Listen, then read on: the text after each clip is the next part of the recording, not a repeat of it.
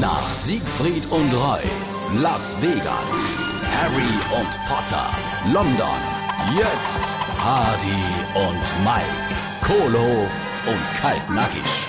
Du, ich bin hoch beeindruckt. Ey, von was dann? Ey, von dir.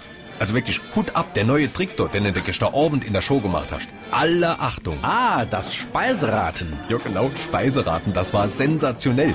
Wie du den Leuten auf den Kopf zugesagt hast, was sie gestern Mittag gestern. Also, der ein das Roastwürstchen, die Anna Roulade und der letzte der frische Spargel.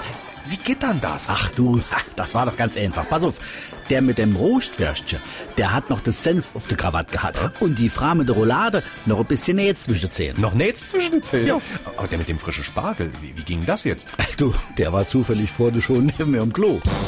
Hardy und Mike, Kohlhof und Kaltnackig. Gibt's auch als SR3 Podcast.